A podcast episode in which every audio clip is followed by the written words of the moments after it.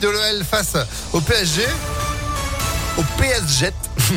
Ça juste après Lio. Christophe Willem, la météo puis l'info, Sandrine Ollier, bonjour. Bonjour Phil, bonjour à tous. À la une, le débat de l'entre-deux tours. Hier, moment toujours très attendu. Emmanuel Macron face à Marine Le Pen. Un débat qui a duré un peu moins de trois heures. Les deux candidats ont présenté leur vision sur les thèmes imposés dans un climat plus serein qu'en 2017, Léa Grillé. Oui, malgré quand même quelques pics, la candidate du Rassemblement national a parfois été mise en difficulté par Emmanuel Macron, quand par exemple il l'a accusé de dépendre du pouvoir russe. Vous avez contracté un prêt en 2015 auprès d'une banque russe. Et donc, vous ne parlez pas à d'autres dirigeants, vous parlez à votre banquier quand vous parlez de la Russie. Sur l'écologie, quand Emmanuel Macron accuse Marine Le Pen d'être climato-sceptique en proposant des aides pour réduire les tarifs de toutes les énergies, même les plus polluantes, la candidate du Rassemblement national lui répond qu'il est climato-hypocrite, notamment au sujet des éoliennes. Je crois que vous voulez en mettre partout sur toutes les côtes, sauf en face du Touquet, euh, parce qu'il faut quand même pas non plus euh, euh, Madame Le Pen pousser. Le Touquet, la ville où le couple Macron a une villa, et le ton est légèrement monté un peu plus tard sur la question du voile que Marine Le Pen veut interdire dans l'espace public. Je pense que le voile est un uniforme imposé par les islamistes. Vous allez créer la guerre civile si vous faites ça. D'après les observateurs politiques, le président sortant sort légèrement vainqueur de ce face-à-face, mais Marine Le Pen a tenu le choc. Et à trois jours du second tour, ce meeting ce soir à Lyon des soutiens à Emmanuel Macron avec plusieurs membres du gouvernement, Bruno Le Maire, Olivier Véran et Gabriel Attal.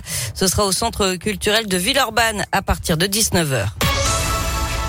L'actualité, c'est aussi cet important incendie hier soir à Saint-Priest. 3000 mètres carrés de locaux ont été détruits par les flammes dans l'entreprise Paprec, chemin de Genasse. Le feu s'est déclaré vers 17h30.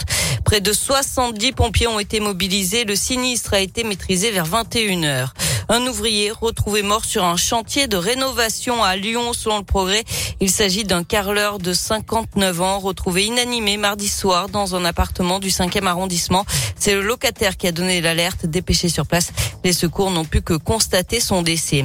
Et puis attention à cette nouvelle arnaque à la carte vitale. De très nombreux assurés ont reçu un message sur leur téléphone leur demandant de renouveler ou de mettre à jour leur carte en cliquant sur un lien qui renvoie à un site ressemblant très fortement à celui de l'assurance maladie. Les escrocs demandent alors les coordonnées bancaires de l'assuré et le piège se referme. Pour rappel, les mises à jour de la carte vitale se font gratuitement en pharmacie sur des bornes bien spécifiques. Du sport avec du foot, la défaite de l'OL hier soir à Brest, deux buts à un, Lyon qui reste scotché à la huitième place du classement. Enfin, la meilleure pizza du monde se trouve chez nous à Saint-Priest. Caroline Maya, gérante des pizzas du Puy-Vieux, a été sacrée euh, championne du monde le 7 avril dernier dans la catégorie duo. Elle a participé à la compétition aux côtés d'Alain Patrick Fauconnet. Tous les deux ont réalisé la pizza qui a fait fondre le jury.